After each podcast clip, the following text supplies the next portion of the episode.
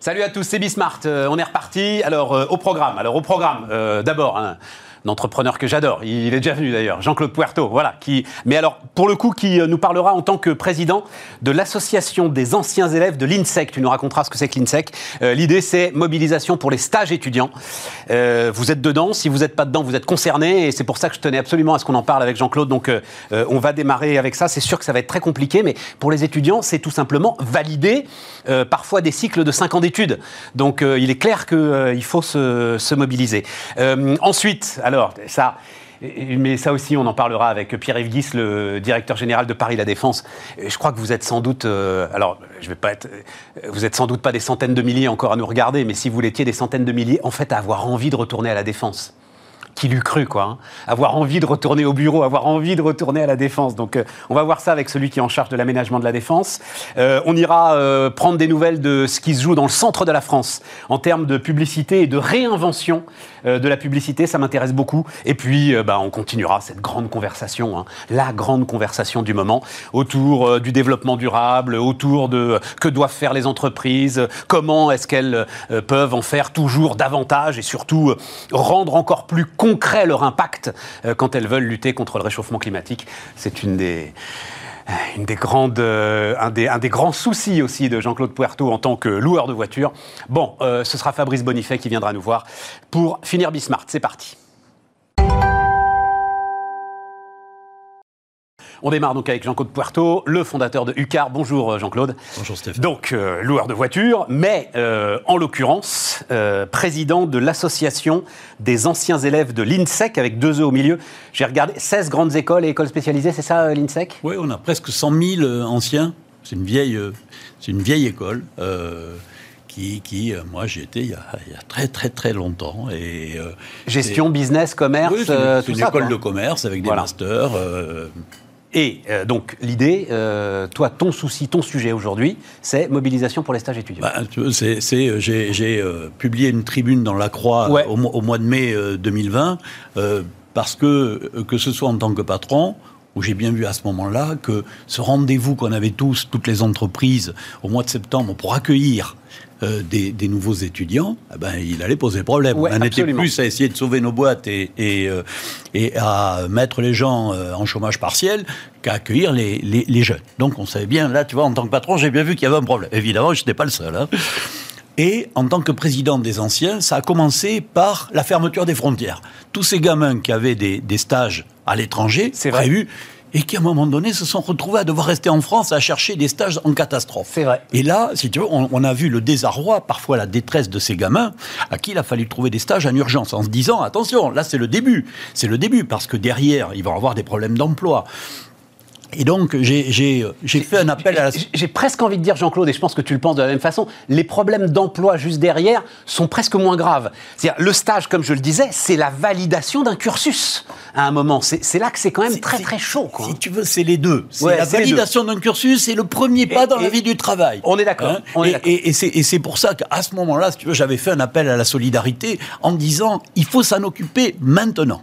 Et on voit bien que quelques mois après, euh, presque un an après ça, c'est le problème, c'est qu'il faut euh, remettre le couvert. C'est-à-dire que personne n'imaginait quand tu l'as écrite que euh, un an après, euh, le problème se poserait à nouveau. Et là, on est en mai 2021. Enfin, on approche de mai 2021. Non, le problème, si, tu veux, pour moi, cette, cette ce désarroi, cette détresse de, des, jeunes, on, la retrouve à trois niveaux assez distincts qui sont interpénétrés, qui se potentialisent. Alors vas-y. Un problème économique. Hein, si tu veux, ils avaient planifié, ils avaient budgété leur entrée dans la vie, dans la vie du travail. Eh, sauf que le problème, c'est que la, vie du travail, leur premier salaire, il prend, du, il du retard. Donc il y a un problème économique à régler.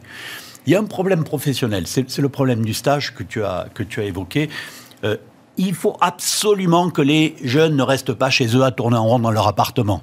Donc, euh, si tu veux, le, stage, comme le premier emploi, ce sont les fondations de la de, la carrière d'un jeune. Il va s'appuyer là-dessus, ça va être ses premières références, ça va le lancer dans la vie.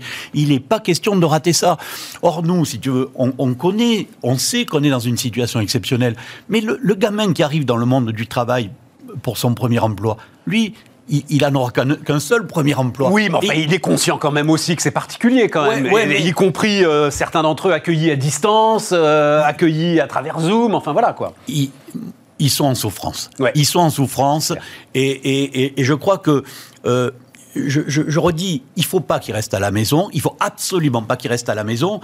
Et je, crois que se pose la question du, du statut de l'étudiant Covid. Tu vois, s'il faut augmenter la, la, la, la taille du, de la période d'étudiant. Tu vois, s'il faut faire un an de, de, de, de, de, statut d'étudiant en plus pour qu'ils puissent avoir accès au stage. Pour qu'ils puissent avoir accès au stage et donc rentrer dans l'entreprise. tu mets le doigt sur. Alors, il faut le préciser là-dessus. Tu mets le doigt effectivement sur un sujet compliqué qui est qu'à un moment, euh, euh, fin d'études, pas encore en emploi, euh, zéro statut. Voilà. Ils, ne sont nulle part, en fait, l'ensemble de ces gamins. Exact. Voilà. C'est 700 000 personnes, une cohorte, hein, chaque année. Hein. Ouais, c'est 700 000 personnes. Et donc, il est tant pis si on ne trouve pas d'emploi. Moi, je ne peux pas dire que nos entreprises sont encore capables, celles qui sont vraiment impactées par le, par le Covid, ne sont pas capables aujourd'hui de recréer de l'emploi de jeunes. Mais elles sont capables de créer des stages pour prendre des, des, étudiants, pas le laisser sur la touche. Je, si tu veux, je crois qu'il y, y, a une sorte de, de, spontanéité, quelle que soit sa responsabilité dans l'entreprise, pour dire allez, chef, je, je, il faut créer un stage. J'ai besoin de créer un stage. Et il faut cette mobilisation. Tu as été euh, écouté? Ah oui, oui. Enfin, en tous les cas, sur, sur, les, sur les entreprises dans lesquelles sont des anciens de l'INSEC, j'ai été écouté, bien sûr. Bien sûr, on a créé énormément de stages. C'est, je dirais que c'est à notre main. Si tu veux créer un emploi, faut pas se rêver, c'est, pas à la main de tout le monde. Un stage, je pense que c'est, c'est, à la main plus C'est à la main de tout le monde. Et, et, mais alors, tu, tu, insistais aussi sur le fait que les écoles devaient assumer leurs responsabilités? Écoute, euh, le, secteur éducatif, c'est un secteur qui souvent est, dans un système associatif, qui n'a pas vocation à gagner de l'argent, qui souvent gagne quand même beaucoup. Et il me semble que euh, si à un moment où il faut mettre la main à la poche, les aider, peut-être en abaissant les frais de scolarité, c'est maintenant. Et je ne suis pas très très content de voir la manière Non, là, tu n'as pas écouté. écouté là, j'ai l'impression... Ouais, mais alors, ouais, enfin, je veux prendre un peu leur défense, c'est-à-dire que eux-mêmes se sont retrouvés dans une situation qui était une situation très très très compliquée. Enfin, euh, eux-mêmes, ils ont des business à faire tourner d'une certaine manière. Oui, mais il y, a différents statuts dans ce domaine-là de, de, l'éducation euh, de l'éducation supérieure il y a des statuts commerciaux. Et puis il y a des statuts associatifs. Et dans ces statuts associatifs, tu as bénéficié d'avantages fiscaux. Tu ne payes pas de TVA, tu ne payes pas d'impôts. Donc, il ne faut quand même pas se comporter comme si c'était une entreprise euh, purement capitaliste. Et c'est là que je trouve qu'il y a un petit problème. Il y, a, eu, alors il est retombé ce débat, malheureusement. Euh, moi, je dois avouer que j'étais à front renversé là-dessus. Euh, bon, plutôt libéraux, plutôt méfiants sur la dépense publique. Mais il y a eu un débat à un moment sur le RSA jeune et sur, euh, alors même des initiatives très intéressantes. Je me souviens d'une euh, lancée par Stanislas Guérini, qui est le patron de La République en Marche, euh, un prêt de 10 000 euros pour chaque jeune, taux zéro, qu'il ne rembourse que s'il trouve du travail d'ailleurs. Enfin, c'était un dispositif assez bien fait tout est retombé là, ça y est, on n'en parle plus malheureusement. tu es, comment est-ce que tu, moi, j'ai rencontré positionnes plusieurs banquiers. Je, je, trouve, si tu veux, que un peu comme pour les entreprises et le PGE, on est devant un problème de financement de cette période. Que ce soit pour une entreprise, que ce soit pour un gamin qui, va trouver du boulot. Il faut assurer ce financement. Bon, moi, je suis pas très subvention. Je suis pas très subvention, je suis pas aide, je suis pas très aide euh, à fond, à fond perdu. Hein. Par contre, un crédit remboursable à taux très très très très très bas. T'as mieux si c'est zéro, en tous les cas, sans gagner d'argent. Hein. sur une durée longue, je crois que ça, c'est la taxe Covid qu'on est tous prêts à, avaler. Tu vois, qu'on soit entreprise, qu'on soit particulier. Si un gamin rembourse 50 euros par mois pendant les 10 ans qui viennent, c'est. Je, Pardon Jean-Claude, mais je trouve ça profondément injuste. Dis-moi. Mais l'ensemble des salariés de ce pays, enfin en tout cas, euh, on va dire les quatre derniers déciles, voilà, euh, quand même, euh, ont, sans doute sans le vouloir, épargné des sommes considérables on va arriver avec euh, sans doute 200 milliards d'euros non consommés. C'est pas de l'épargne, hein, on est tous d'accord, c'est non consommé. Et face à ça, tu as euh, peut-être un petit million de gamins, un million et demi, deux millions, qui sont dans la situation que tu as très bien décrite. Faire un emprunt et euh, leur faire peser sur leurs épaules des dettes supplémentaires alors qu'ils démarrent euh, simplement parce qu'ils sont les victimes d'une situation euh, dont ils ne sont absolument pas responsables, mais comme toi, comme moi, comme personne, je trouve ça profondément injuste. Oui, je, je, on n'est pas, on pas en opposition. Je, suis d'accord, et, ça, ça, pourrait être, tu pourrais avoir un système de parrainage euh, sur, sur, les emprunts de jeunes. Intéressant. Tu vois, il pourrait y avoir, tu, tu, tu, vas chercher un parrain, tu dis, ben moi je parraine un gamin sur 5 000 euros, 10 000 euros, ou des parties de parrainage. Ça, ça pourrait être bien. Après, peut-être des sujets de déductibilité, mais je crois qu'il faut rester rester dans, dans, ce, dans cette bienveillance, dans cette solidarité, dans cette spontanéité euh, intergénérationnelle. Donc, je, je, en tous les cas, si tu veux, il faut arrêter de se cacher derrière son petit doigt, il faut trouver des solutions. Oui, voilà, Parce que la détresse, elle est là tout de suite. Exactement. Hein et, les, vraies victimes, ce sont eux. Et les vraies victimes, ce sont eux. On est parfaitement d'accord. Et alors, euh, tu peux d'autant plus le dire que tu es dans un secteur qui s'est pris alors la vague en pleine face, hein, euh, la location de voitures. Juste un point, on va pas, euh, et je te réinviterai d'ailleurs, mais tu avais déjà décrit euh, comment tu avais affronté cette vague après la fin du premier confinement.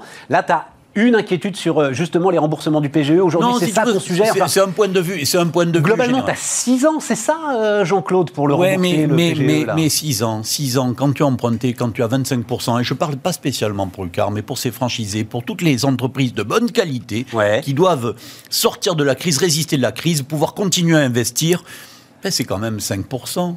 5%, 25 divisé par 6, 4 et des brouettes pour cent, c'est quoi? C'est parce qu'elle gagne souvent. C'est parce qu'elle gagne. Ça veut dire que la totalité des résultats... Alors attends, attends, parce que tu m'apportes une info que j'avais pas. Si tu portes ton remboursement à 6 ans, c'est à 4% ben, par an le non, Non, mais Si, je, si je dis qu'elles ont emprunté 25%, de leur oui, chiffre d'affaires. D'accord, d'accord. Ça veut dire que ça veut dire qu'elles vont devoir ça veut dire qu'elles vont devoir rembourser chaque année 5% de leur chiffre d'affaires. Mais, mais, non, parce qu'elles vont, parce qu'elles vont faire de la croissance. Mais c'est parce qu'elles gagnent. Peut-être elles feront de la croissance, peut-être elles feront. Je trouve que c'est une durée trop courte. Je trouve que c'est une durée trop courte. Je pense que 10 ans serait une durée plus raisonnable pour sauver les entreprises de qualité. Je ne parle pas des... Et, sans doute, ça ne coûterait rien à personne. Ça ne coûterait rien à personne. Et je pense qu'il faudrait l'annoncer très rapidement pour que les gens passent à autre chose, pour que les, chefs d'entreprise, les entrepreneurs se remettent au boulot, se remettent à penser positif. Parce que sont... t'es franchisé, là, c'est un souci pour eux.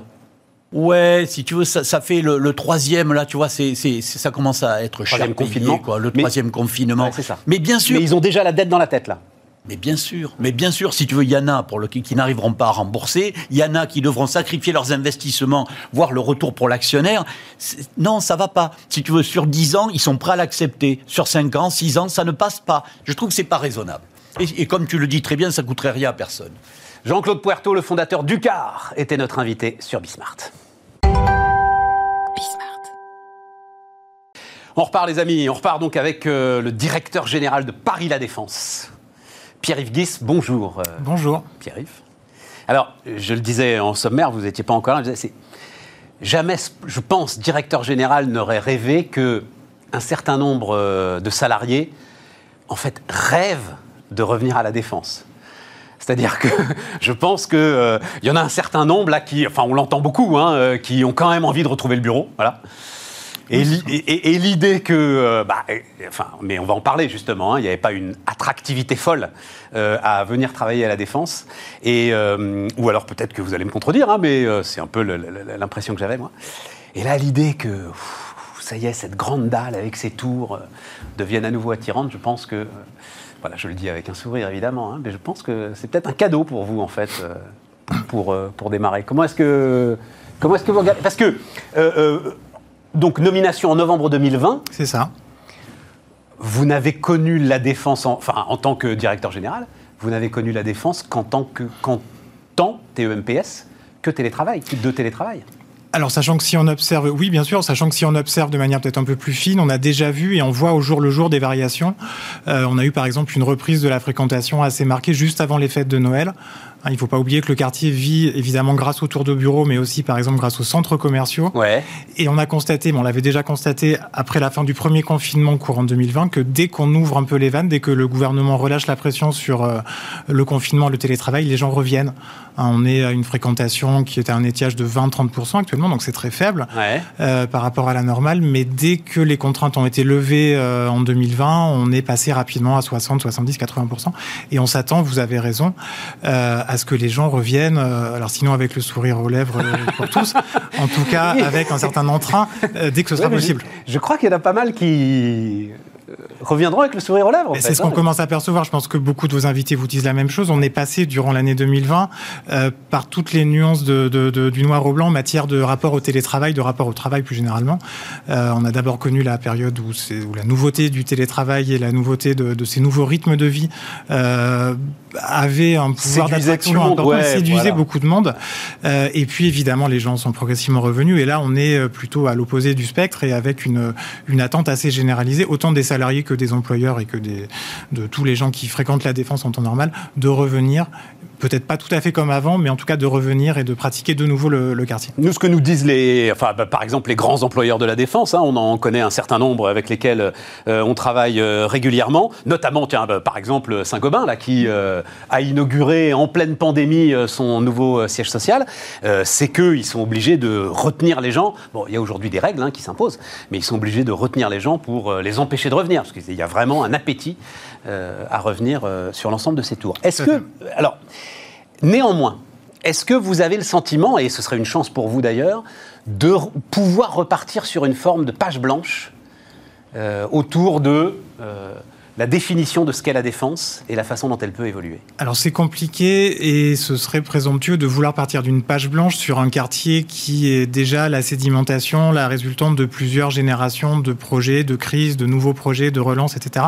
On est sur une page qui est perpétuellement en train de s'écrire, perpétuellement en train de se renouveler. D'ailleurs, ça commence quand l'histoire de la défense? Ça commence dans les années 50. Le premier bâtiment, c'était le CNIT, hein, la voûte triangulaire. Ah oui, c'est le CNIT. Et, ensuite, et après, c'est la Tour First, comme son nom l'indique, Alors, qui a été relookée euh, récemment d'ailleurs? C'est un ensemble de tours. La tour First n'était pas tout à fait la première. Ce sont plutôt des tours avec un plan très géométrique. Il en reste une notamment qui s'appelle la tour initiale, qui est tout à fait au bout au métro, au métro Pont de Neuilly. Euh, et puis voilà, puis on voit assez encore facilement aujourd'hui quand on se promène dans le quartier les différentes générations de projets qui se sont succédés. Et donc voilà, donc je pense pas qu'on parte d'une page blanche, mais en revanche qu'on ait un certain nombre de choses à repenser et à reconstruire, c'est assez certain.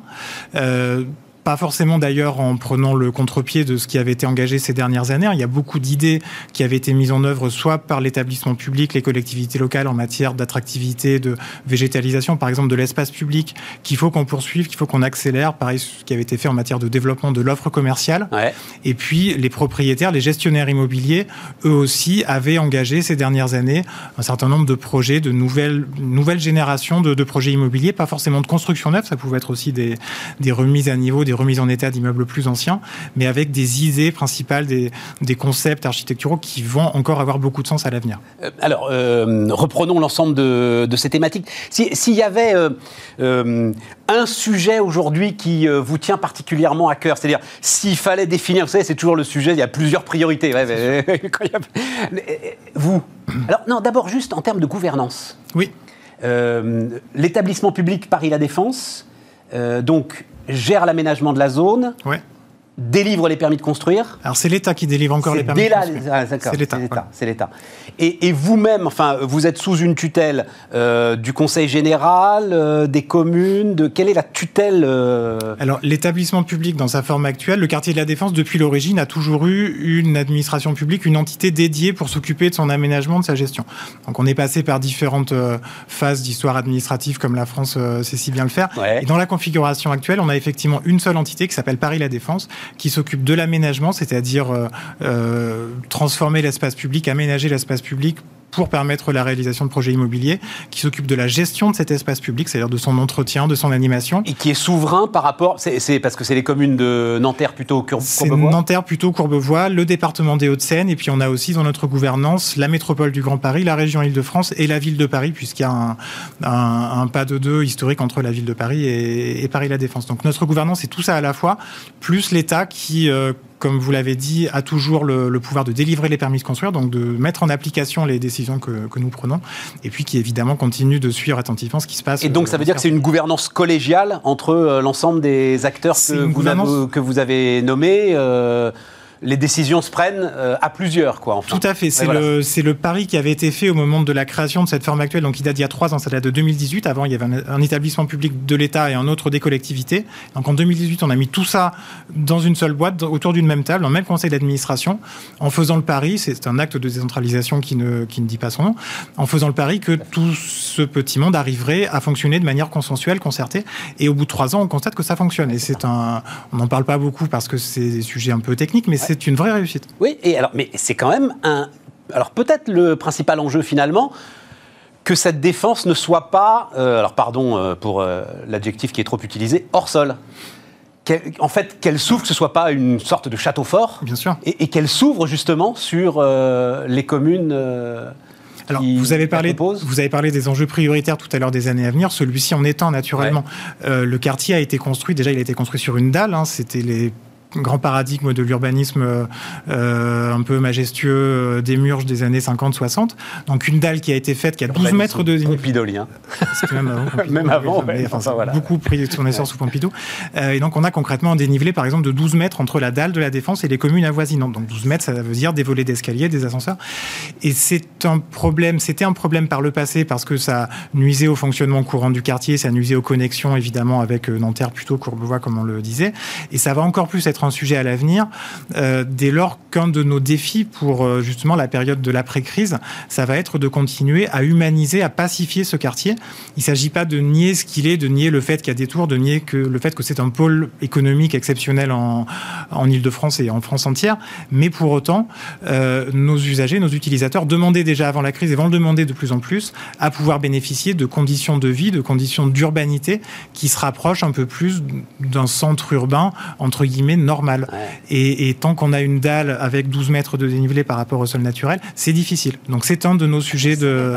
C'est un de nos sujets prioritaires. Enfin, c'est-à-dire qu'on le vit tous, mais j'avais pas la perception, effectivement, de cette dalle 12 mètres. Mais en même temps, qu'est-ce que vous pouvez... Vous n'allez pas la rabaisser, donc... Euh, Alors, on va pas la rabaisser, mais il y a heureusement tout un tas d'idées, de techniques, de concepts architecturaux qui permettent de gommer progressivement cette frontière. On a un projet euh, emblématique à cet égard qui est en travaux depuis l'année dernière et qui va se terminer l'année prochaine, qui est l'aménagement euh, d'un secteur qui a le beau nom de Rose de Cherbourg, tout simplement parce que c'est euh, le croisement de notre route périphérique avec l'ancienne nationale qui allait vers, la Normandie.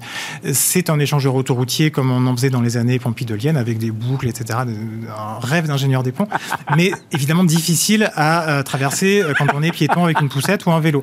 Et donc, ce qu'on s'est mis à faire, ce n'est pas d'ailleurs à démolir ou à effacer cet échangeur autoroutier, mais on le transforme progressivement. On transforme ces boucles et ces bretelles autoroutières en promenade piétonne, en espace paysager, de manière à créer une transition qui sera jamais naturelle, puisqu'elle porte par nature la marque de l'homme, mais qui sera beaucoup plus euh, facile à vivre entre le quartier d'affaires et, et, plutôt.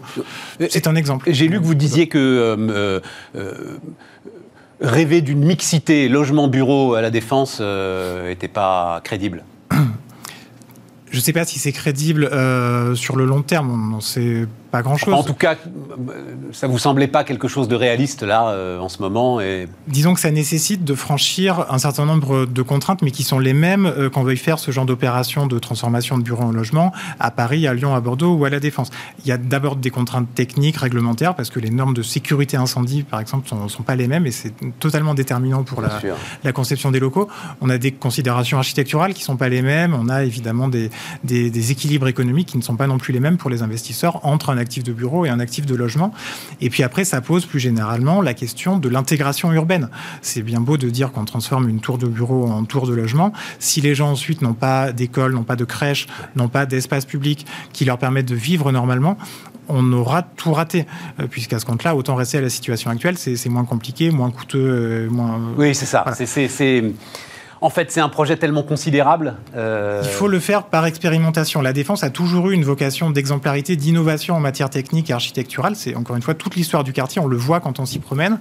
Donc moi, ce que je souhaite et ce que la gouvernance de l'établissement souhaite, c'est que par petites touches, par expérimentation, on voit et on s'inscrive dans une logique de démonstration pour voir projet après projet, tour après tour, si c'est pertinent, si ça a un sens, comment ça peut être fait. On a d'ailleurs euh, d'ores et déjà un exemple. Alors c'est pas pour faire du logement familial, mais on a un exemple euh, à Puteaux, donc euh, juste au, bord de la Seine, un exemple de transformation d'un immeuble de bureau des années 70 en hôtel euh, sous l'enseigne Umama Shelter qui ouvrira prochainement. Donc qui est déjà, d'une certaine manière, une transformation de bureau en immobilier résidentiel en tout cas. Mais ce projet, comme ceux qui suivront, sont à chaque fois une équation euh, particulière. Bon, alors il y a évidemment tout le sujet des transports, mais celui-là, il est considérable. Hein, mais quand même, c'est le deuxième plus gros hub de transport après Châtelet hein, de, de, la région parisienne, c'est ça. Donc là, il y a, c'est dans le cadre, j'imagine, du, du Grand Paris. Mais pour en revenir quand même à ce qui était ma question principale, et puis on a passé très très vite. Vous n'avez pas, vous, d'inquiétude particulière sur la fin de la défense, finalement Sur l'idée que le monde d'après, euh, ce ne soit pas d'aller euh, dans ces grandes tours de bureaux et qu'elle euh, soit petit à petit désertée Ça dépend ce qu'on appelle quartier d'affaires. Si effectivement on ramène le concept de quartier d'affaires à une image d'une dalle avec une collection de tours qui sont toutes les mêmes et au sein de ces tours qui ont toutes les mêmes étages de bureaux en open space éclairés par des néons gris, ça effectivement c'est pas le futur, euh, mais c'est pas le présent et c'est pas non plus le passé depuis au moins 20 ans. c'est vrai qu'il a très bien décrit les Olympiades euh, où ça se retrouve un peu, mais on a la même chose chez nous encore. Euh, ça c'est sûr que c'est plus possible et c'est plus pertinent et c'est plus souhaitable. Euh, mais en revanche, que le quartier d'affaires, parce qu'il implique en termes de centralité, de concentration, d'offres de services et de qualité de l'espace public, on parlait de la dalle. La dalle, elle a plein d'inconvénients en matière urbaine, mais elle a aussi l'immense avantage d'offrir un grand espace public où il n'y a pas de voiture, il n'y a pas de pollution, il n'y a pas de bruit. Et ça, dans un monde d'après-Covid où les gens se poseront la question forcément avant de sortir de chez eux euh, des conditions dans lesquelles ils pourront euh, cohabiter oui, oui, Est-ce bien utile que je sorte, quoi? Voilà, ça va être la question. C'est toute la question que la vie professionnelle, de manière générale, va devoir résoudre dans les années à venir. C'est comment on arbitre entre le fait de rester chez soi et le fait d'aller au bureau. Exactement. Et on n'ira pas au bureau comme une fin en soi, on ira au bureau si ça a une valeur ajoutée en termes de qualité immobilière, en termes de sociabilisation, en termes d'offres de services, en termes d'accessibilité. Et pour tout ça, euh, jusqu'à ce qu'on invente un nouveau concept urbain, je sais que l'imagination est souvent fertile, mais pour l'instant, on n'a pas trouvé mieux qu'un quartier euh, euh, d'affaires ou qu'un quartier de ville en tout cas, avec la centralité, la connectivité en transport. Mais c'est super intéressant parce que pour vous, c'est une nouvelle forme de concurrence. Il y avait une, forme de concurrence même à l'échelle internationale et européenne hein, entre les différents quartiers d'affaires. Et là, vous avez une nouvelle forme de concurrence qui est de nous séduire euh, par rapport à euh, notre propre domicile finalement. Voilà, il va me falloir une bonne raison pour aller à la défense. C'est ça. Après, je ne crois pas que la notion de compétition internationale plutôt que de concurrence disparaîtra, ah non, mais elle s'appréciera différemment. Et d'ailleurs, on, coopère plutôt qu'on se fait concurrence avec. Un petit mot là-dessus d'ailleurs, parce que c'est la, toute fin. Euh, au moment du Brexit, enfin, je me souviens d'Edouard Philippe disant ah le red carpet, le tapis rouge de David Cameron, bah, vous allez voir, on va le mettre de l'autre côté, et c'est nous qui allons attirer l'ensemble de cela. Finalement, il ne s'est rien passé alors, on n'a pas vu de grands mouvements, de grandes migrations d'entreprises comme on avait pu éventuellement s'y attendre euh, dans les années 2016-2017 au tout début. Euh, il faut se souvenir d'abord que l'accord euh, qui entérine le Brexit et qui définit ses règles, il existe depuis quelques mois. Il existe depuis le 31 décembre 2020. Il n'est même pas complètement écrit en matière de services financiers. Mais au-delà de ça, effectivement, je ne suis pas sûr que le sujet de l'avenir soit de se faire concurrence avec Londres ou avec d'autres métropoles européennes et mondiales, au sens de se piquer des entreprises, de se piquer des salariés.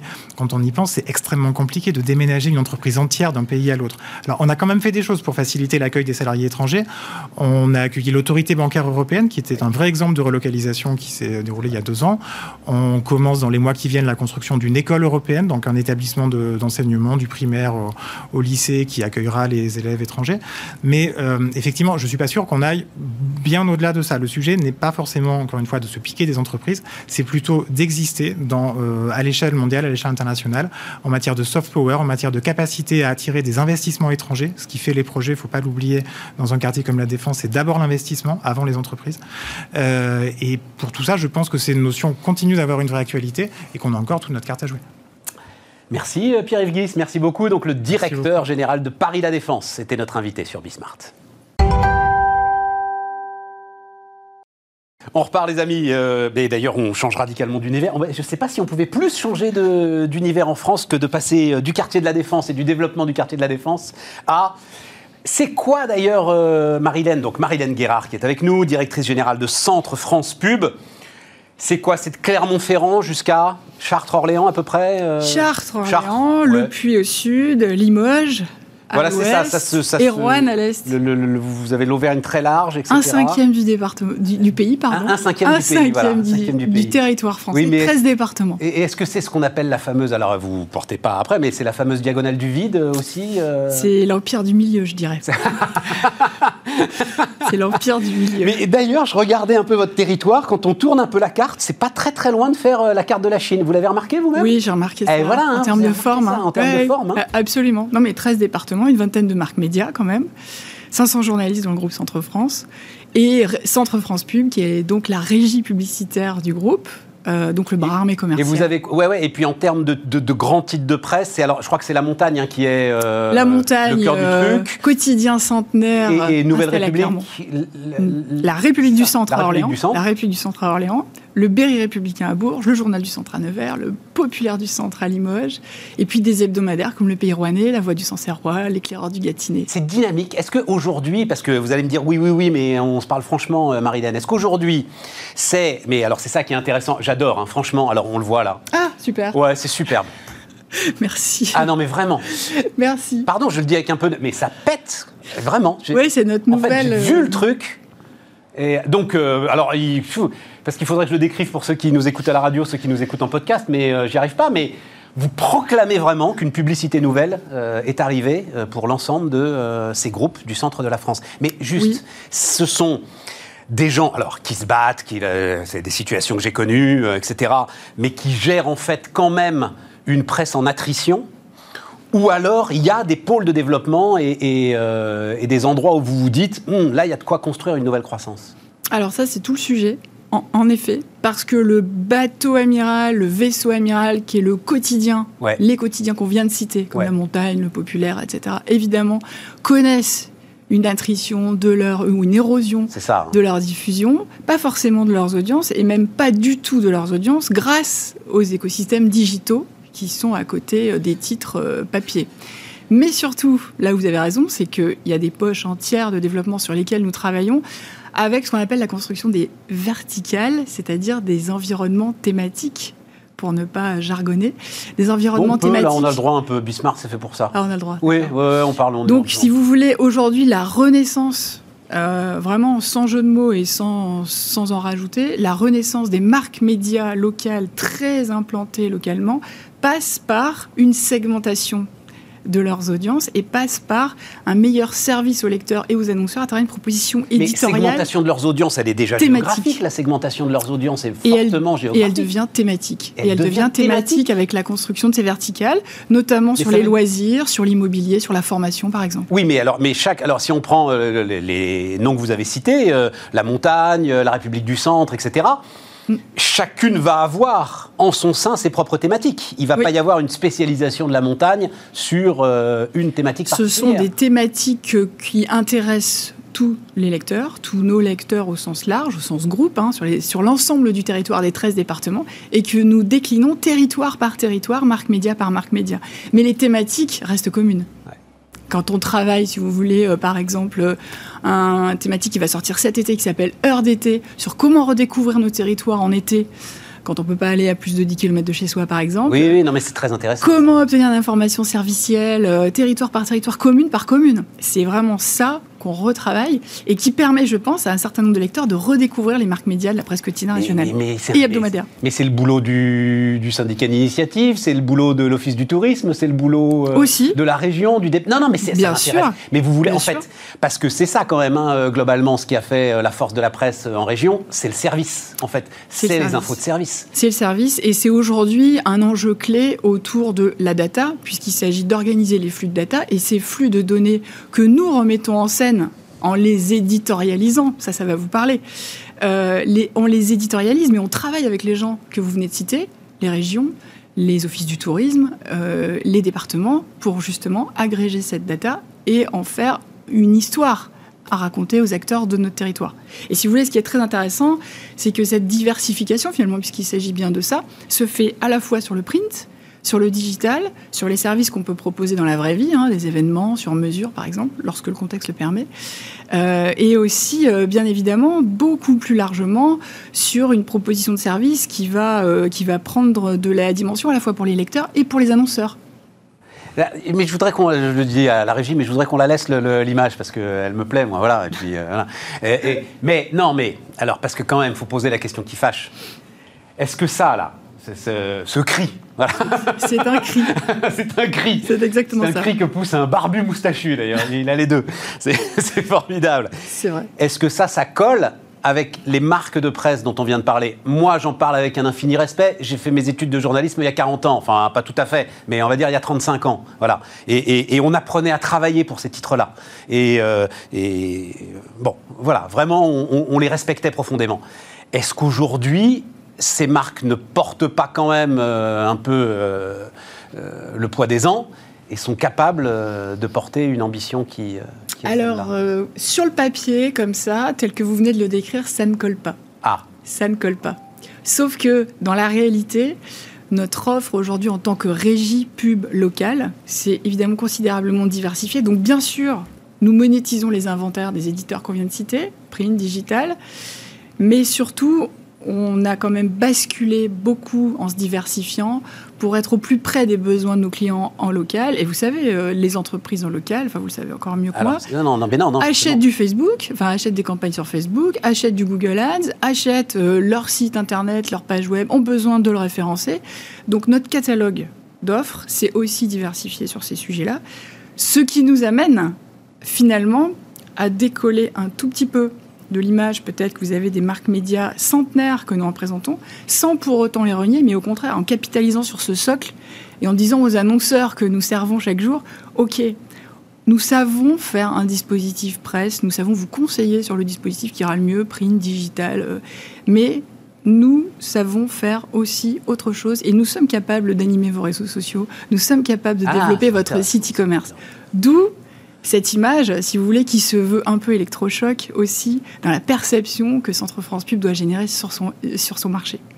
Donc oui, parce que je ne l'ai pas dit, alors pardon, parce que c'est vrai que là, pour le coup, on, jargonne, mais effectivement, euh, vous êtes une régie, donc ça veut dire que vous ne créez pas la publicité, en revanche, vous conseillez sur euh, quand la produire, où la produire, euh, quelle cible viser, enfin voilà, tout, tout ce qui ensuite est, euh, va être le, le, développement de l'impact euh, de cette campagne. Voilà. Oui et non. Parce que, pardon, je me permets, ah, étant donné que nous travaillons en local, donc siège basé à Clermont-Ferrand, mais rayonnant sur 13 départements, les annonceurs dont on parle n'ont pas forcément les moyens d'avoir une agence créa. Donc, si vous voulez, pour 90% de nos annonceurs, nous fabriquons les pubs nous fabriquons les messages et, au-delà de ça, on fabrique le support concret, euh, print, digital, etc. Donc oui, bien sûr, notre euh, réalité première, c'est d'être le bras armé commercial du groupe et de monétiser les inventaires. La phase numéro 2 de la transformation, c'est de proposer un catalogue d'offres beaucoup plus large qui passe par la diversification digitale, événementielle et, bien sûr euh, verticale dont je viens de parler.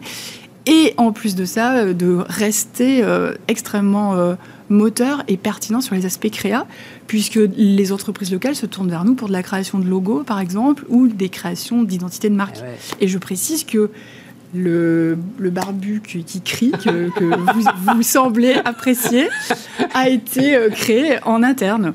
Voilà, c'est une campagne et un nouveau logo, une nouvelle identité qui ont été créés en interne par les équipes euh, graphiques de Centre euh, France Pub.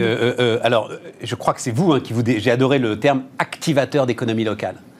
C'est-à-dire que là, il y a un enjeu, par exemple, enfin, euh, les commerces qui, qui, se transforment doivent le faire savoir. C'est-à-dire, il y a des enjeux de, dans le rebond euh, qu'on attend tous. C'est exactement ça. Il y, a des, voilà. il y a des enjeux dans le rebond et il y a un enjeu pour nous à être l'intermédiaire ou le catalyseur de ce rebond. C'est ça.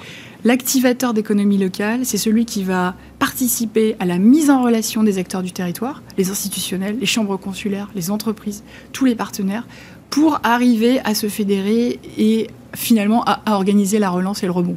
Mais, mais ça va bien au-delà du contexte qui nous occupe aujourd'hui. Hein. Je pense qu'activateur d'économie locale, en réalité, c'est l'ADN de Centre France Pub sur son territoire. Oui, mais là où, pour terminer, Marilène, c'est qu'il y a un climat là en ce moment, euh, je ne vais pas dire anti-pub, mais enfin pas très très loin quand même. Des gens qui ont complètement perdu la notion euh, que la publicité est indispensable à l'activité économique. Voilà. Donc je voulais, oui. avec vous et à travers vous, euh, le rappeler indispensable euh, et, particulièrement, à la limite, en Ile-de-France, etc., avec des trafics très importants. Bon, pourquoi pas? Vous pouvez mm. peut-être faire redémarrer une chaîne avec des billboards sur, sur les magasins, mais particulièrement en région. Oui, alors c'est d'autant plus vrai que, bien sûr, on, va avoir besoin de carburant dans le moteur. exactement. Ça, c'est certain. Mais si vous voulez, je, crois quand même, et c'est ce qu'on cherche à dire à travers ce renouvellement d'identité, que ça ne pourra se faire qu'avec beaucoup plus de sens, du sens que nous y mettrons, nous, en tant que prestataires, mais bien sûr, euh, les annonceurs aussi, c'est-à-dire communiquer, oui, Euh, mais encore une fois, si c'est simplement pour que on se dise euh, c'est quand même bien de faire un quart de page dans la PQR, c'est utile, vous touchez des audiences de masse, 30, 35% de pénétration en moyenne, c'est bien, mais sincèrement, c'est loin de suffire. Ça suffit plus, ouais. Donc, il faut, je pense, que nous remontions avec eux dans la chaîne de valeur, et c'est quand même mieux de s'asseoir à côté d'un annonceur pour réfléchir à sa stratégie commerciale, Et marketing, construire toute une image de marque. et donc construire sa communication, bien sûr. C'est exactement là que nous souhaitons être. Confiance, expertise, solidité, proximité. Voilà votre slogan, on va terminer là-dessus. J'aime bien Merci. solidité. C'est beaucoup Merci. mieux que résilience. Mais non, mais partout, résilience, j'en peux plus de résilience. Ouais, je, suis- je suis d'accord avec vous. Ah bah super. Je suis d'accord. Non, Merci. solidité, c'est Merci d'avoir remarqué. Voilà. Marilène Guérard, donc, la directrice générale de Centre France Pub, était notre invitée sur Bismart. Et donc, euh, on termine dernière partie de, de Bismart avec euh, Fabrice Bonifay, euh, le, donc le, le, directeur du développement durable de, de Bouygues, mais surtout président du C3D. C'est-à-dire, tu me répètes, tu me rappelles ce que c'est, Fabrice C'est C3D? une association de professionnels de la RSE Voilà. qui regroupe 190 entreprises à date. Et qui, bah, on va le voir là d'ailleurs, il va s'afficher, qui sort donc un bouquin euh, qui s'appelle L'entreprise contributive, euh, concilier le monde des affaires et limites planétaires. Et euh, Fabrice, je te disais, il a un petit sourire parce qu'on va s'étriper, Fabrice. C'est non, mais sérieusement, Ouais. c'est un traité politique que tu as fait. Politique, Ouais, politique. c'est pour sauver nos entreprises, avant toute chose. Tu dis, il y y, a un chapitre qui s'appelle l'alignement sur les faits scientifiques. Oui, c'est le premier. Et j'étais, alors je dis, et je pense que c'est la clé. On est d'accord, euh, Fabrice, c'est la clé de tout. Ouais. Et à l'intérieur, tu ne fais qu'enfiler des slogans. Alors, certes intéressants, hein, mais que des slogans, absolument. Et je tombe sur cette phrase, et moi, cette phrase, c'est un peu mon obsession aujourd'hui. Ça le fait marrer, là. Mais c'est pas. non. Donc, la croissance infinie dans un monde fini en ressources n'est qu'une pure fiction. Le fait qu'on tienne. Alors, oui, c'est ça. La cro- Pardon, parce que j'ai mis des. Dans mes citations, il faut que je m'arrange. Euh, la croissance infinie dans un monde fini en ressources n'est qu'une pure fiction. Le fait qu'on tienne son discours depuis deux siècles, ça te. C'est-à-dire, c'est déjà ce que les Anglais disaient à propos du charbon en 1850. Oui. Oui, c'est le traité de Rome, c'est le rapport Meadows. euh, oui, il y a plein de gens qui l'ont dit avant moi, oui. Mais, non, mais, mais, c'est- mais à partir- surtout qu'ils le disent depuis deux siècles, et puis depuis deux siècles, on trouve des solutions pour Oui. pallier ce, Oui, ce sujet. Combien, combien tu mesures, Stéphane? 1m71. Bon. Je tiens à mon petit centimètre en plus, comme Ouais. tous les gens qui sont petits. Voilà, comme moi d'ailleurs, 1m71. Oui, il me semble l'avoir vu d'ailleurs Voilà. à un moment dans le bouquin, tu le dis d'ailleurs, Voilà. à 71. Et, et tu t'es bien arrêté de grandir un jour. Ouais. Bon, et ça t'a pas empêché non, de vivre. Ah, mais non, mais, non, mais- Ouais. genre ça, je rêve ça. Bon. Mais non, mais qu'est-ce que c'est que ces, ces anomalies là? Enfin, c'est, pardon, ces, ces rapprochements. euh, Non, c'est pas un alignement sur les faits scientifiques. Non, non, mais regarde, tu dis. Ah, ça, c'est un fait scientifique qu'on arrête de. La Ouais, malheureusement pour nous d'ailleurs. La croissance infinie a pris du plomb Ouais. dans l'aile. Croire, faire croire et même laisser croire une ineptie pareille est désormais plus criminel Ouais, que ridicule. oui. Bah oui, parce que Croire en la science. Croire qu'on va trouver des solutions comme l'humanité a toujours trouvé des solutions pour continuer son développement, ça c'est criminel. Non, criminel, tu dis, ce- Fabrice. Ce qui est, non, non, mais ça dépend comment telle lecture tu as de, de, de cela. Si on, il y a quand même, il faut quand même reconnaître quelques, il y a quelques difficultés dans le modèle de développement qu'on a eu jusqu'à présent. On est parfaitement d'accord. Ne serait-ce que les émissions de gaz à effet de serre. Tout à fait. Donc, ce qu'on dénonce dans ce bouquin, c'est que l'essentiel du développement a été euh, possible grâce à des énergies qui sont aujourd'hui euh, le problème de demain. Tout à fait. Et que si on veut euh, réconcilier le monde des affaires, c'était l'objet du bouquin, et euh, les limites planétaires, il faut déjà apprendre un, un nouveau modèle de développement qui va pouvoir se passer de ces énergies fossiles. C'est ça, en fait, le nœud du problème. Tu vas beaucoup plus loin dans Ah, ton non, mais- bouquin. Tu vas beaucoup plus loin. On va, c'est- ce problème-là, cette première Ah, limite mais, mais si tu t'étais arrêté là, on serait d'accord. c'est- là déjà. Ah ben oui, mais si tu t'étais arrêté là, on serait d'accord. Sauf que derrière, en fait, t'en tires la conclusion qu'on n'y arrivera pas. Et que donc il faut rentrer dans une forme de décroissance. C'est-à-dire, tu en tires la conclusion qu'on ne peut pas substituer en fait des énergies aussi puissantes aux énergies fossiles. Je me trompe pas, hein, euh, Fabrice? On peut, on peut le faire, mais en adoptant un modèle qui, qui inclura en fait la sobriété et l'usage et l'intensité d'usage. Parce qu'en fait, il faut parler des solutions. Les constats, tout le monde les connaît. Et donc, par contre, ce qui, ce qui est quand même un peu nécessaire aujourd'hui, c'est de parler du comment. Parce que le pourquoi, ça fait des années qu'on parle du pourquoi. Et dans le comment, si tu as été dans les autres chapitres, on parle des leviers. J'ai oublié mon exemplaire. Voilà. Voilà. mais, ça m'embête beaucoup parce que. Mais parlons des euh, leviers. Parlons non, des non, leviers. non, non, non, non, parce que on a à un moment qu'est-ce qu'une entreprise contributive? Voilà. Donc bah là, on va y aller. À qu'est-ce qu'une entreprise contributive? Hum. Alors il me faut non seulement mon exemplaire, mais euh, lunettes. il me faut mes lunettes. Hum. Euh, qu'est-ce qu'une entreprise contributive Alors, qu'est-ce que ça veut dire une entreprise contributive? Alors, c'est une entreprise qui produit plus d'externalités positives qu'elle ne produit d'externalités négatives. Ça, c'est la base même de l'entreprise contributive. Une entreprise qui a conscience que de créer la valeur en détruisant de la valeur par ailleurs, ça n'est pas durable.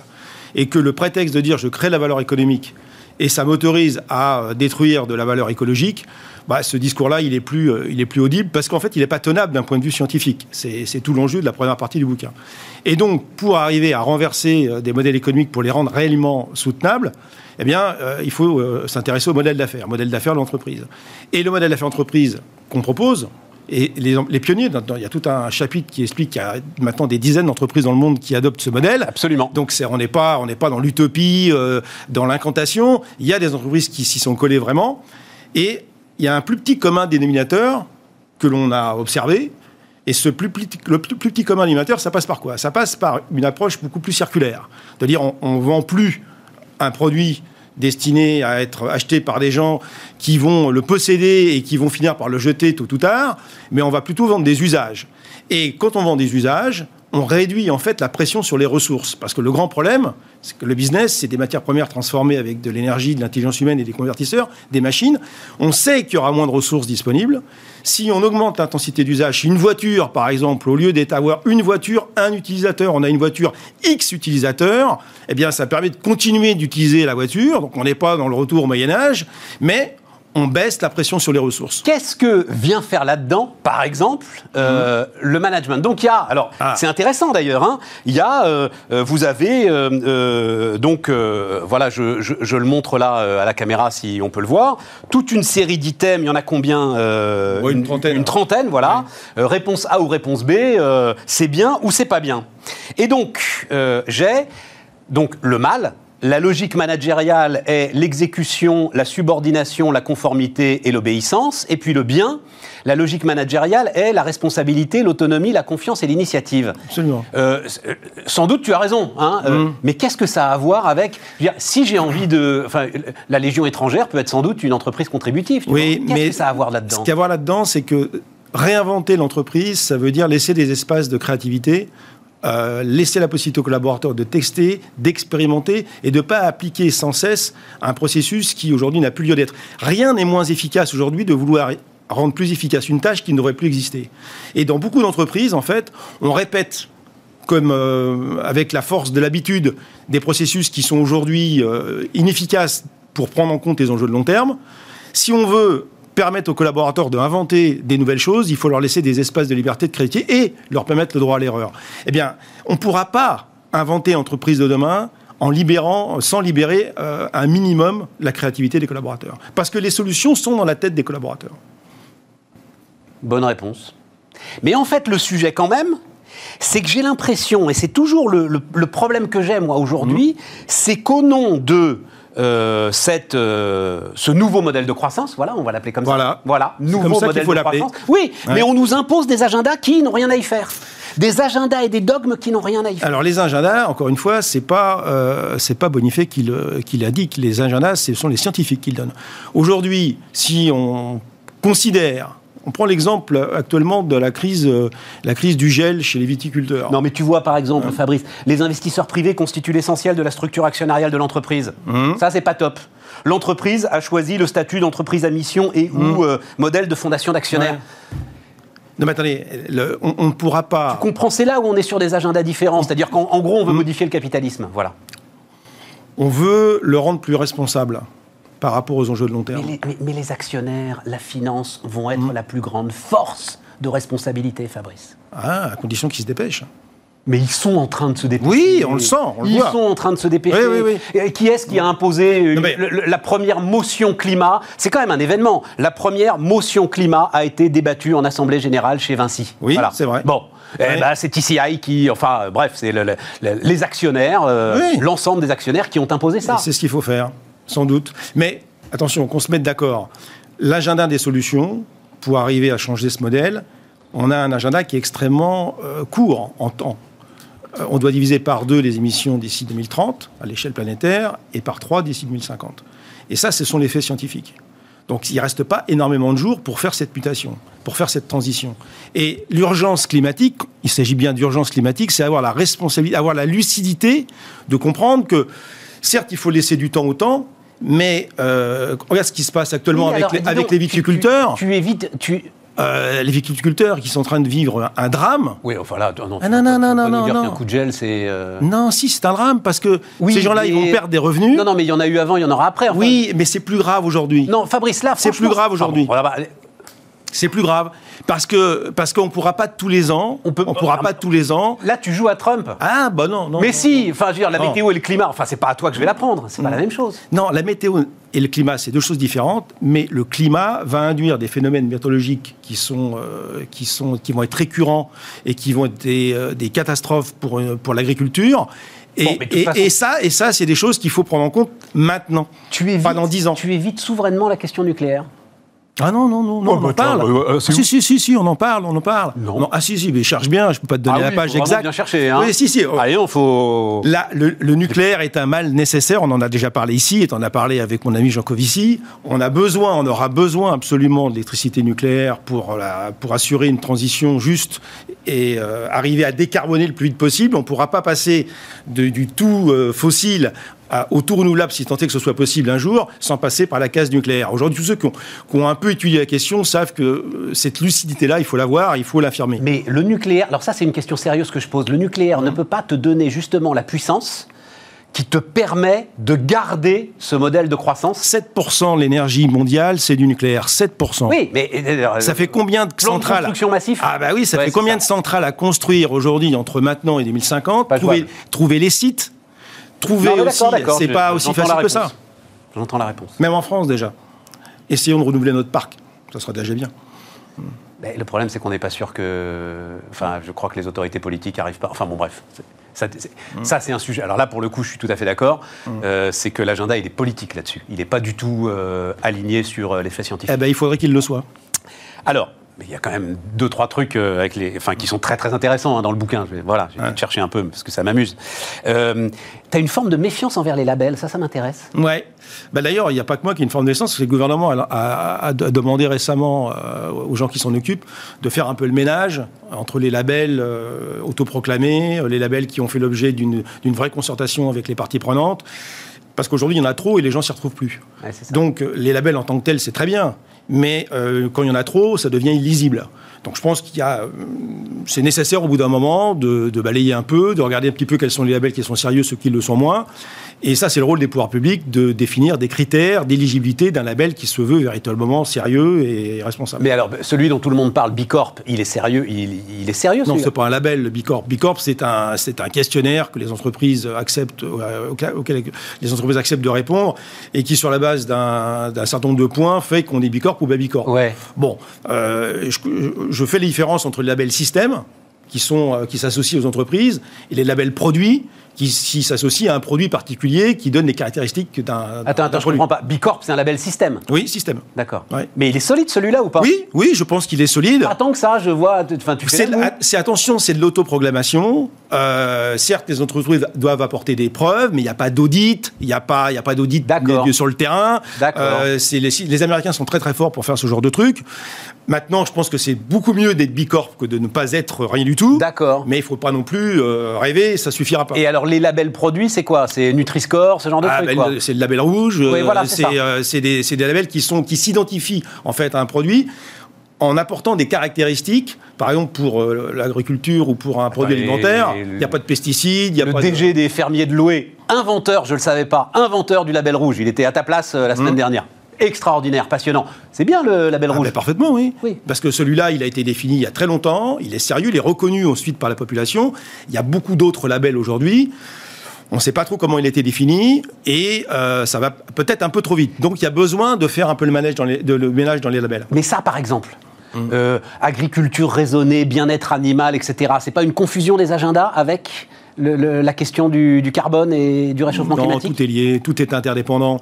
Euh, je pense que c'est bien. C'est ça que j'ai du Ah mal. ben oui, mais si. C'est tout- ça que j'arrive. Mais non, mais attends, dans, dans- euh, je crois que tu as invité plusieurs fois des gens qui ça de ces sujets-là. Bah oui, j'écoute moi. Euh, hein. Aujourd'hui, il n'y a pas de business sans énergie. Tout est énergie. S'il y a moins d'énergie qui rentre dans le système, on peut dire qu'il y aura moins de business. Sauf, et c'est dans le bouquin, on l'explique largement, on n'a pas encore parlé, on a des leviers énormes de progrès. Premier levier, la non-qualité et la surqualité.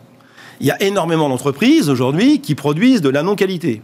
Il faut le refaire, c'est des rebus, c'est des accidents, c'est des incidents, c'est de la matière première utilisée en trop, sans parler de la surqualité. Hein, on met trop de matières premières, on- il y a des gadgets euh, plein les, les magasins, les gens utilisent à peine 5% des fonctionnalités des, des produits qu'ils achètent. Mais tout ça, ça consomme des matières premières, Mais tout oui, ça, ça alors, consomme de l'énergie. Par exemple, tu nous parles. Mais oui, mais là, c'est. Ah ben oui. C'est là, on est au cœur. Tu nous parles du Fairphone, par exemple, comme tout le monde, hein, nous parle du Fairphone, voilà, démontable, etc. Et tout. Il y a combien de temps, je crois Il y a- il y a 5 ans, plus, bah, plus de 5 ans qu'il existe. Les gens l'achètent pas, bon Dieu. Ah ben oui, Hmm. Ouais. mais c'est- mais, mais c'est un sujet. Mais quand je vais te même, hein, raconter bon. l'histoire des voitures électriques. Il y a 11 ans, euh, il y a 12 ans, il y avait déjà les premières voitures électriques, personne ne les achetait. Aujourd'hui, ça fait plus de 10% des ventes en France. Et on peut raisonnablement penser que les voitures urbaines en 2030, il y en aura quand même pas Fabrice, beaucoup qui seront Fabrice, thermiques. Question sérieuse. Parce que, en l'occurrence, le numéro 2 de Toyota, il n'est pas tout à fait sûr. T'es sûr que c'est la bonne solution, les voitures électriques? Je pense. sûr de toi, là, en termes de bilan carbone général, sy- système contre système, comme on dit? Alors, en coût carbone complet, encore, si on veut. Parce que dans tous ces sujets, en 10 secondes, on dit une connerie, mais il faut un peu plus de temps pour, euh, pour expliquer. OK? Donc, une voiture thermique qui euh, est dans un pays, enfin, qui roule dans un pays où l'électricité est très, très carbonée. Il est probable qu'il vaut mieux rester avec des voitures thermiques, sans doute plus légères, qui consomment moins et qui ont des bilans kilomètres, des bilans au kilomètre qui sont. euh, Dans un pays comme la France, qui a la chance Oui, d'avoir une électricité décarbonée, Oui, mais il n'y en a pas beaucoup comme nous. non, il y en a Euh, pas voilà. beaucoup. Il y en a quelques-uns. Eh bien, c'est plus intelligent de rouler qu'une voiture électrique. On est. Et on peut espérer que euh, certains pays qui sont aujourd'hui avec des mix énergétiques très carbonés et qui sont en train de faire évoluer leur, leur, leur mix vers des énergies plus renouvelables, bien que euh, la voiture électrique, dans ce cadre-là, devienne euh, plus intéressant en termes de carbone. Un point, un dernier point euh, qui m'a alors beaucoup intéressé aussi, euh, c'est qu'une entreprise, pour toi, elle ne peut pas s'auto-évaluer. Non. Non. Enfin, elle peut s'auto-évaluer, mais enfin, ça suffit pas. Voilà. Il faut, Il fonctionner en réseau là-dessus. Bien sûr. Et on a besoin des autres. Parce que sinon, on, on tombe dans un syndrome qui s'appelle la certitude. Il y a trois mots qui mènent au dépôt de bilan. hein. Frontière, euh, frontière, méfiance et certitude. Et, Donne-moi et- ça. Frontière. Frontière. on- on- on- on- surtout, on ne collabore pas. on- Oui, on- et puis voilà. c'est pas mon domaine, j'ai pas besoin d'aller Voilà. là-dedans, etc. ça- et tout. Ça, ça oui, oui, tu, décris énormément d'ailleurs, mais ça c'est beaucoup décrit, la façon dont l'industrie doit devenir euh, une offre de service. Oui, Absolument. voilà, on- voilà. Bon, mais ça, ça a été largement décrit. Donc euh, frontière, méfiance, Méfiance, certitude. méfiance, méfiance. Bah oui, c'est pour moi qui l'ai inventé, c'est pas bien. Oui, mais- Et certitude parce que je pense que comme mon business passé a très bien fonctionné, je pense que le futur va être une, va- va être une continuité linéaire du passé. Ah ben non, dans un monde euh, qui voudra respecter l'accord de Paris. Le futur sera pas une continuité linéaire du passé. C'est pas vrai. Est-ce qu'on aura cette double contrainte dont, dont tout le monde parle aujourd'hui, qui est la contrainte de l'obligation de diminuer les émissions, obligation morale c'est pas c'est pas même pas une obligation sociétale, c'est une obligation morale vis-à-vis des, gé- des générations futures. Et puis de toute façon, comme je persiste à croire, euh, et ça tu ne me l'enlèveras pas de la tête, Ah. qu'on est sur une planète avec des ressources en dimension finie, et ça, euh, il faut l'accepter une fois pour toutes, et que tout ou tard, ces ressources fossiles qui ont fait la fortune d'une grande partie de nos pays, eh bien ces ressources fossiles, elles vont s'amenuiser, elles vont, on va rentrer en déplétion. Ben, avec moins de ressources qui rentrent dans la machine, ça fait moins d'énergie. Non, mais euh, revenons sur. Parce que, alors, il nous reste 40 secondes, mais je trouve ça très intéressant et tu, dé- tu décris toi-même, et c'est là vraiment euh, précis. C'est-à-dire. La grande difficulté entre fonctionner en réseau, s'auto-évaluer, euh, euh, faire des benchmarks entre entreprises euh, du même secteur, de taille comparable et tout, mais ne pas rentrer dans euh, bah, le secret des affaires. euh, Ah, bien sûr. les- voilà. Oui, bah, oui, bah, la ligne de crête, elle est. Ah oui, mais il y a voilà, ceux, qui, ceux, ceux sauront le faire, c'est ceux qui feront les Ouais, ruptures, voilà, qui leur permettront d'exister et de durer. Bon. C'était Bismart, euh, les amis. Merci, euh, Fabrice. Salut Stéphane. Et, euh, et on se retrouve demain.